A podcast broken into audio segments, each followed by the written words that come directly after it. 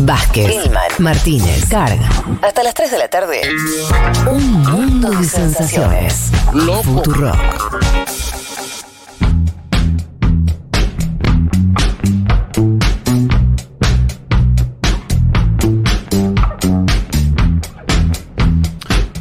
Vamos a, a meternos, lo haremos después nuevamente eh, en el programa, pero vamos a arrancar con lo que pasó esta semana en relación a Ucrania, o uno de los aspectos, que decía tiene que ver con el, el viaje eh, que hizo Biden a, a Europa. Fue interesante por varias cuestiones, por varias cuestiones. Eh, sábado a la noche, arranco por acá. Sábado a la noche, Palacio Real en Varsovia, ¿sí? Polonia, capital de Polonia, Polonia, saben, es uno de los países que es miembro de la OTAN, que era parte justamente del Pacto de Varsovia, mira cómo son las cosas, que era la- como la OTAN de la Unión Claro. Soviética. Polonia, obviamente, cuando termina el socialismo real, se convierte en una economía de mercado, pero es uno de los países donde mayor énfasis tiene esta cuestión de vincularse a Occidente, a Estados Unidos, y por eso Biden también lo elige como lugar para dar un mensaje muy fuerte. Déjame meter un apunte más. Polonia, un país gobernado por la ultraderecha, uno de los, de los dos laboratorios más grandes de la ultraderecha en Europa, junto a Hungría, y un país y un gobierno muy criticado por la Unión Europea y por Estados Unidos. ¿no? Digo, hay también un giro en relación al vínculo con, con Polonia a partir de la guerra. ¿no? Eh, entonces, gira relámpago de Biden que termina. Esta es. Eh, la, gira fue más larga, decíamos, estuvo reunión del G7, con la Unión Europea en Bruselas, con la, con la OTAN, eh, y termina ayer, eh, ayer mismo, el sábado, sábado de la noche de, Polonia, fue era nuestra tarde de acá, eh, en una plaza, unas mil personas, y se hizo muy, muy, muy trascendental el discurso de Biden porque terminó de esta manera. Ukraine will never be a victory for Russia, for free people refused to live in a world of hopelessness and darkness. We will have a different future, a brighter future, rooted in democracy and principles, hope and light, of decency and dignity, of freedom and possibilities. For God's sake, this man cannot remain in power. God bless you all, and may God defend our freedom, and may God protect our troops. Bueno, le- les dejé, no, no, no traduje arriba para que vean el tono, ¿viste? Que era un Biden como Sí. que queriendo, si bien es un hombre entrado en años, como poniendo toda la energía que Sí. tenía en estas últimas frases. Dijo, Ucrania nunca será una victoria para Rusia, primera afirmación fuerte. Eh, porque las personas libres se niegan a vivir en un mundo de desesperanza y oscuridad. Tendremos un futuro diferente, un futuro más brillante, arraigado en la democracia y los principios, la esperanza y la luz, la decencia, la dignidad y la libertad y las oportunidades. No, No le faltó. Hasta ahí parecía el discurso de Scioli, 2015. este, claro, alegría. Sí. Eh, por el amor de Dios, este hombre no puede permanecer en el poder. Que Dios los bendiga a todos y que Dios defienda nuestra libertad y que Dios defienda nuestras tropas. Mm, Que la frase que antes circuló por todo el mundo fue: Este hombre no puede permanecer en el poder, hablando de Putin. ¿Por qué? Porque eh, básicamente el tenés al presidente de Estados Unidos diciendo que tendría que haber un cambio de régimen, un cambio de gobierno en Rusia. Después lo charlábamos al aire, eh, fuera del aire acá, eh, est- esta frase que fue la frase que quedó de todo este discurso, rápidamente una, un- con una reducción de daños por parte de las oficinas de prensa de la Sí. Casa Blanca, Sí. diciendo, "Ah, bueno, no, no es lo que quise, quería decir Pare- el presidente. parece que es algo que no estaba Sí, planificado. salió Blinken, o Claro. sea, el secretario de Estado, a decir que Estados Unidos no está buscando Mm. Eh, un cambio de régimen y salió Macron también Mm. a, a las horas diciendo que él no hubiese usado esas palabras. ¿no? Claro. Eh, pero él las dijo. Las Sí. dijo. Y sabemos qué significa cuando Estados Unidos dice que no quiere que un presidente siga en el poder. Claro, y vos lo veías en, en el, el video. A ver, es un tipo que está envalentonado en el discurso, es el cierre del discurso. Hmm. Tampoco estaba borracho, quiero decir. No, No era Petro. No era Petro. Pero Petro en la campaña Claro, colombiana. no que, no es que- o, o- o- En Girardot. o no era, o no era una declaración puesta en un lugar que vos decís, bueno, por ahí estaba hablando con alguien en el micrófono, no. Bueno, pero viene un- igual un poco inflado, ¿no? Logró un poco lo que, lo que quiere Estados Unidos. Me parece que es el que hasta ahora viene más. No, bueno, no, no, No, esa es mucho. es- sí, sí, es, es, es una. Digo, tesis al menos de su gira, la foto, esto eso que, digo que insiste, Putin nos quiere dividir, estamos más unidos, una Europa que va más a, a destinar más guita en defensa, Sí. digo, alguna el gas eh, que va a exportar Estados Unidos a Europa, o sea, estaba un poco, eh, me parece, con el pecho inflado, Total. porque algunas, al menos de las cuestiones que, que viene pidiendo Estados Unidos, me parece que se están dando. Digo, Sí, me parece no que da, ese, ese Sí. discurso en ese contexto, sobre todo si no estaba planificado en su discurso que diga tal cosa y la dijo, ¿no? Como que parece que se envalentonó. A ver, no seamos tan inocentes. Sí, Blinken sale a. A ver, vos tenés el presidente que dice eso y después otros que dicen, ay, no, no, no quisimos ir tan lejos. Eh, vos lo ves, a mí me queda la duda. Si es una metida de pata, que puede ser. El famoso los gafe. tipos meten la pata. Sí, porque, porque es lo que quieren. O, o- o no. O está sé yo, planificado, o- la otra opción- O yo voy a ir a fondo, después siempre tenés tiempo para volver atrás. Hmm, Es una frase de bar, ¿no? Por el amor de Dios, este hombre no puede permanecer en el poder, no es una frase de discurso. Claro. Es una Sí, frase yo de te, bar. te repito la escenografía. Sí, Era una escenografía muy eh, solemne, sí, señor. en una plaza, eh, con un marco. El discurso es un discurso. Lo que digo también es que todo el discurso anterior va. No es contradictorio con esa última frase. Es un discurso donde el tipo habla de la historia. ¿Vieron esos discursos de Putin donde también el, el Sí. Putin decía, no, esto que los nazis, esto es lo mismo del otro lado, ¿eh? Valores, valores, valores, nosotros y ellos. Eh, habló reiteradas veces de la cuestión de la libertad, la democracia, como que, a ver, si vos estás discutiendo libertad y democracia, lo que estás impugnando es eh, el gobierno de Rusia, que vos que entendés que no es una... O sea, no estás discutiendo solamente una invasión ilegal eh, a un país soberano, Ucrania. No hablaste de Ucrania, o sea, habló muy poco de Ucrania, se la pasó hablando de Rusia. Entonces, eh, está eh, la idea de. eh, muy, lo dijo mucho en el discurso, quería encontrar acá, lo tenía algunas definiciones. eh, le dijo en el discurso, carnicero, en, Sí, otro, en, otro- claro. en la misma gira. Butcher. pero dijo, la economía rusa pronto ni siquiera estará entre las 20 principales del mundo. Tiene razón igual. No, está Ahí- bien. ahí tiene razón. Más allá de que tenga razón o no, quiere decir, ¿contra quién va? Digo, no es- eh, el final del discurso se, se guarda sintonía con otras cosas que dijo. Las fuerzas estadounidenses no están en Europa para participar de un conflicto con fuerzas rusas, sino para defender a los aliados de la OTAN. No piensen siquiera en mover una sola pulgada en territorio de la OTAN, lo cual es una mojada de oreja, incluso, incluso en algo que hablamos en este programa, la idea de las pulgadas, ¿no? El inch, que es la frase Mm. que fue la promesa de Estados Unidos a Gorbachev en los 90 Sí, de que no se iban a mover una pulgada, él la usa al revés. No, ni se les ocurra pisar una pulgada de territorio de la OTAN a Rusia, porque ahí sí. Claro, que es un en mensaje guerra. muy dirigido también a Polonia, ¿no? O sea, algo que querían escuchar. Lo- los polacos. Claro, exacto. De defensa. de- che, Claro. vamos a defender Sí. a todos los que sean parte de la OTAN. Claro. Eh, y escuchate esta. Cada generación ha tenido que derrotar a los enemigos mortales de la democracia. Estamos involucrados de nuevo en una gran batalla por la libertad. No se ganará en días, ni siquiera en meses. Tenemos que prepararnos para una larga, batalla por delante. De vuelta, bueno, estabas acá. No parece un Biden tratando de solucionar una cuestión geopolítica concreta, decir a ver cómo hacemos que esta guerra termine, los refugiados, cómo me vuelvo a entender con Rusia. Acá está marcando con una tiza diciendo, estamos de un lado nosotros, el otro de ellos, esto eh, va para largo, acá nos estamos jugando la libertad, esto es una cuestión de generaciones, o sea, es un marco Sí. muy complicado eh, el que plantea Biden. Sí. Eh, dale. No, estaba pensando un par de cosas, ¿no? Primero que es, que es un mensaje, bueno, lo venimos diciendo acá ya hace tiempo, ¿no? Desde la era Trump, que en general Estados Unidos se empuña a hablar de China, ¿no? Como esta, esta gran disputa de valores entre la autocracia y la democracia, ¿no? Y la libertad. O sea, en ese sentido hay como un reciclaje que ahora total. se ancla en Rusia. Ahora, hay un par de problemas, diría, tácticos inmediatos, ¿no? Eh, el tema de las, de las líneas rojas es que si vos trazás líneas rojas, las tenés que hacer cumplir, digamos, porque si no, no tiene ningún sentido. Y Estados Unidos ha dicho en los últimos días también la cuestión de armas químicas, ¿no? Eh, esta amenaza por si Rusia usa armas químicas. Eh, y dijo que iba a ser sancionada. El tema es. ¿Qué pasa? O sea, suponete que Rusia, o sea, él dice, eh, no vamos a permitir que, que Rusia use armas químicas y será eh, a una respuesta proporcional.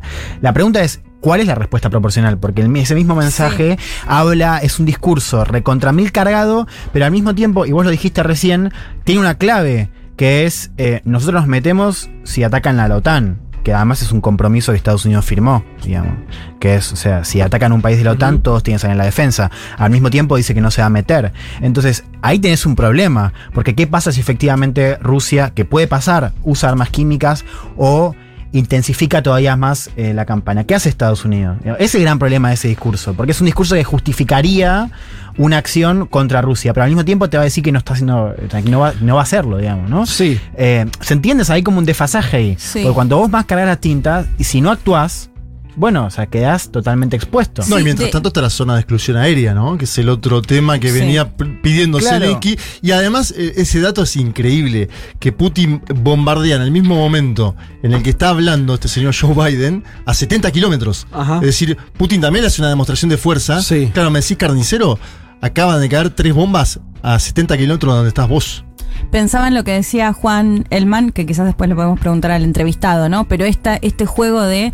Porque sobre todo vino por una entrevista donde el portavoz ruso le preguntaron si Putin podía llegar a usar armas nucleares y él responde: bueno, si nosotros nos vemos, vemos una amenaza existencial, sí, ¿no? O sea, de alguna Sí. manera planteándolo así. Que a mi modo de ver, no sé, esto por ahí es interesante preguntárselo a Juan, me parece que es un poco la estrategia de todos los que tienen armas nucleares, ¿no? Esa, Claro. el estar al- bueno, Sí, sí, sí, sí, está, La- consi- consideramos que... Pero sí me parece interesante esto que vos decías de, eh, porque en su momento Biden dijo, sí, vamos a responder a la misma altura. Y Sí. eso generó justamente una alarma, porque decir, bueno, listo, entonces si usan armas químicas o armas nucleares, Estados Claro. Unidos también lo va a hacer. Pero después salieron un poco a dar marcha atrás también en, esa afirmación, o al menos toda la especulación que se Y generó. es que hay también otro error táctico, digamos, ahí, inmediato, que es, esto es un regalazo para la narrativa del Kremlin que viene diciendo hace años que Estados Unidos quiere terminar con, o sea, además de limitar a Rusia, en el caso específico del gobierno de Putin, que quiere desplazarlo, digamos. O sea, es, lo mejor que te puede pasar es que, Total. que un tipo como Biden salga a decir, Sí, sí. eh, queremos sacarlo del poder, digamos. Me Claro. parece que también ahí, y, y- y eso explica esa respuesta ya como inmediata por parte de Macron y bueno, mismo en la Casa Blanca, eh, digo, de cómo eso va a ser utilizado por, por Rusia, ¿no? Por Eh, Putin, digo. Si en tren de pensar escenarios, sin alargarnos mucho, lo que me parece que este discurso marca, y ahora vamos a hablar de otro discurso de Biden de esta misma semana, que se difundió mucho menos, para mí muy interesante, eh, es que lo que ustedes decían, ¿no? Cada uno va hasta sus líneas rojas, Hmm. ¿no? Pero en esas líneas rojas hay una línea gris. Y que creo que está mucho más del lado de Occidente, Estados Unidos, de Europa, que es la intención, ya antes era más solapada, me parece que ahora menos, de que esta guerra también no sea una victoria rusa, como dijo Biden. ¿Cómo haces que no sea una victoria rusa? Bueno, que dure mucho, armar a los ucranianos, como lo están Hmm. haciendo, ya de manera totalmente desembosada. Hay noticias todos los días de llegadas de armamentos, la- el movimiento de la OTAN de asegurar este, toda la, la- lo que el es este, flanco este. el flanco este, esta es la- básicamente un terreno muy amplio por donde ingresar todas las armas que quieras a Ucrania durante el tiempo que quieras. Mm. Entonces, sí generar una guerra permanente, digamos, ese puede ser un interés, ¿no? Que esto no termine fácil. Sí. Que Rusia no tenga una forma de decir fácil, bueno, logré mis objetivos, me retiro. Eh, para generar un desgaste a largo plazo de Rusia. Yo no, no digo que esto le vaya a salir ni a bien, ni que esto sea fácil de hacer. Pero pareciera, por el discurso de Biden, que se va hacia eso mucho más que una solución. Eh, si vos te lo pones a pensar Sí. fríamente, ¿por qué le convendría a Estados Unidos una solución rápida a esto? No le conviene. No sé, ¿eh? Yo, Bueno, mira, yo te digo- Ojalá, ojalá que sí, quiero decir. No, por el bien de la que- gente que está en Ucrania. Yo creo que hay que y es un poco lo charlamos la semana pasada y yo insisto con esto porque para mí es el gran lente, gran marco, digamos. Eh, Estados Unidos hace tiempo que sabe que no puede seguir invirtiendo en materia de defensa y en materia de atención en Europa y Medio Oriente. Y Eh, en China, el, el mar Claro, de al mismo China, tiempo. sí. ento- Es contradictorio también. Ah, claro que sí. Porque, o sea, es como, vos no estás dispuesto, o sea, volvemos al marco, vos no estás dispuesto a sentarte con Rusia para ponerle un, una- un fin diplomático, digamos. Sí. O sea, atender las- las preocupaciones de Rusia. Sí. Eso ya estamos claros, no va, o sea, no. No. no está en el corto plazo en la mesa. Sí. Ahora, al mismo tiempo, tampoco vas a intervenir. Sí. O sea, eso sigue estando. Entonces, yo coincido. con- intervenir sí. Digamos, no va Eh, a no poner directamente, ejército claro. de la OTAN, pero porque intervenir ya lo está haciendo, quiero decir. Sí, de acuerdo, de acuerdo. Ok. Eh, intervenir en el sentido de o sea, Sí. hacer un- una intervención Una más guerra, directa aún, sí, digamos. Una sí. guerra con la OTAN adentro, que hoy en el corto plazo tampoco está. Entonces, tomo eso que decís vos, o sea, esto va a largo plazo. Ahora, para Estados Unidos, y en función de lo que viene haciendo y diciendo hace varios años en relación a su nuevo paradigma de política exterior, es una derrota estratégica. Claro. Es una derrota estratégica porque el foco para Estados Unidos tiene que estar, según dicen, desde el Partido Republicano y el Partido Demócrata en el Asia Pacífico. O sea, esto al fin y al cabo puede ser una derrota para Rusia, porque digo, para Rusia, a Rusia no le conviene esta, este enfrentamiento permanente con Sí. Estados Unidos, pero puede ser una victoria parcial al menos para China. Total. Digamos. O sea, es, está empantanado Estados Unidos acá. Sí, sí. Eh, es interesante porque la- la- lo que nosotros consumimos en términos de información es justamente lo contrario, que, la- que el que está empantanado es Rusia. Y vos decís, yo coincido con vos, cuando veo a Biden diciendo esto va para largo, acá nos jugamos la libertad, y diciéndole a los europeos, mórfense una guerra en su continente, porque al final se está jugando ahí, lo que yo estoy viendo es que el planteo no es salgamos de acá rápido, veamos cómo arreglamos. No digo que esto le convenga, al revés, yo también creo que es un error. eh, estamos ante la presencia de un imperio que digiere mal cómo está funcionando el mundo. Es- hace rato lo venimos diciendo. Pero bueno, miren esto, a ver si les hace sentido, a mí me lo hizo. Esto fue, dijimos, sábado, Biden eh, visita Europa, creo que fue el jueves que salió de... Sí, el jueves fue, arranca la gira. Fueron 72 horas así. Sí, eh, frenéticas. bien. El lunes, Biden en la Casa Blanca Sí. se junta, es una reunión de llave, mesa redonda de negocios, donde invita a empresarios. No son como los, no es Funes de Rioja. El nivel de ellos, ¿no? Es Apple, Amazon, General Motors, bueno, las grandes empresas norteamericanas. Y es una charla, mm, comillas, mil comillas, informal. Dijo esto Biden. You know, we are at an inflection point, I believe, in the world economy. Not just the world economy, in the world. It occur- occurs every three or four generations. As one of as the uh, one of the top military people said to me in a secure meeting the other day, 60, 60 million people died between 1900 and 1946. And uh, since then, we established a liberal world order, and that hadn't happened in a long while. A lot of people dying, but nowhere near the chaos. And now is a time when things are shifting. We're gonna there's gonna be a new world order out there, and we've got to lead it. And we've got to unite the rest of the free world in. Bien, que dice, por cómo lo dice, está como hablando así y eh, un poco más entre casas, respondiendo preguntas de periodistas. La traducción es, nos encontramos en un punto de inflexión en la economía mundial. No solo en la economía mundial se corrige, él dice, esto ocurre cada tres o cuatro generaciones. Como, uno, como me dijo uno de mis jefes militares más importantes, en una reunión de seguridad el otro día. Eh, 60 millones de personas murieron entre 1900 y 1946, ¿no? Primera y Segunda Guerra Mundial. Y hemos establecido a partir de ahí un nuevo orden liberal. Cosa que no había pasado nunca antes, dice Biden. O sea, sacrificamos, diciendo Biden, sacrificamos 60 millones de personas, pero salimos con un orden liberal como nunca había ocurrido en el mundo. Eh, ahora están cambiando las cosas. Va a haber un nuevo orden mundial. Esto un presidente de Estados Unidos lo dice cada tanto, ¿eh? Lo había hecho Bush en el 90 cuando cayó, en- Mm. cayó el socialismo, cayó el muro de Berlín, y lo dice Biden ahora.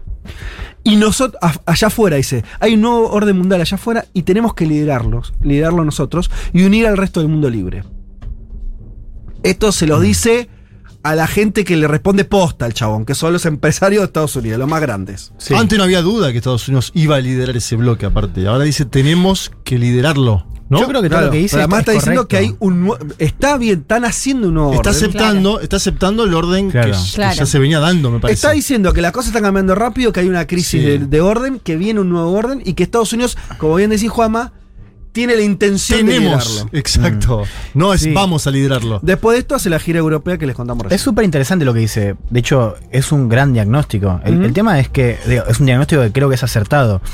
El tema es que habría que precisar esto de va a haber. O sea, porque la verdad es que eh, el orden ya cambió. O sea, lo que pasa es que este orden no es. O sea, no estamos viendo eh, un orden, un sistema de reglas como el que había en, la- en el orden liberal. O sea, es más bien esto de. como esa tesis gramsciana, ¿no? Como de lo viejo no termina de morir Exacto. lo nuevo no termina de nacer. Yo creo que esta es, es como la frase para entender un poco este momento. Ahora, El gran tema es que esto no se debería, o sea, no tiene por qué resolverse pronto.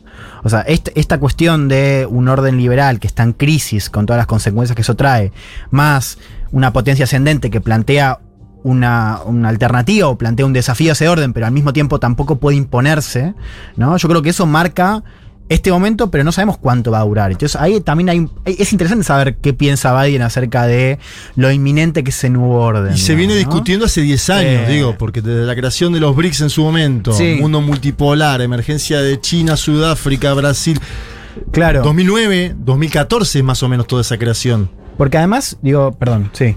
No, no, le No, cerremos. eh, eh, pienso también, o sea, yo decía interesante ver qué piensa Biden realmente, digo, más allá del ese diagnóstico, o sea, cuán inminente es ese cambio, porque insisto, este estado puede durar varias generaciones más. Mm, mm, no, es lo que suele pasar. Y te, te doy una cosa.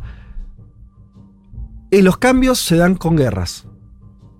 Y estamos con una guerra.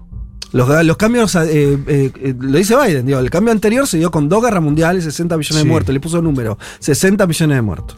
Eh, los cambios eh, a, a este nivel, así gigante, geopolítico, sean con guerras. El que está pidiendo pista igual no está involucrado a fondo ahora. Bueno, está bien. Pero no es esta guerra. que quiere ser Si hegemón- guerra, estoy de acuerdo con eso, pero no esta guerra, no una guerra en Ucrania.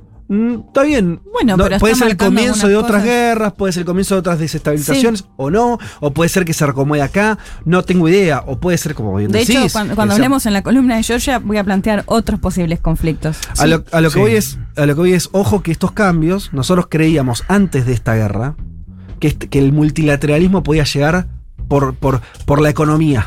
¿Te entendés? ¿No? Podíamos, se pensaba eso, bueno, la verdad, la economía reacomoda a los jugadores, reacomoda a los poderes. Sí. China ya es indiscutible que es una potencia. Sí. Bueno, no, no. La economía no reacomoda a los jugadores, lo reacomoda a las guerras.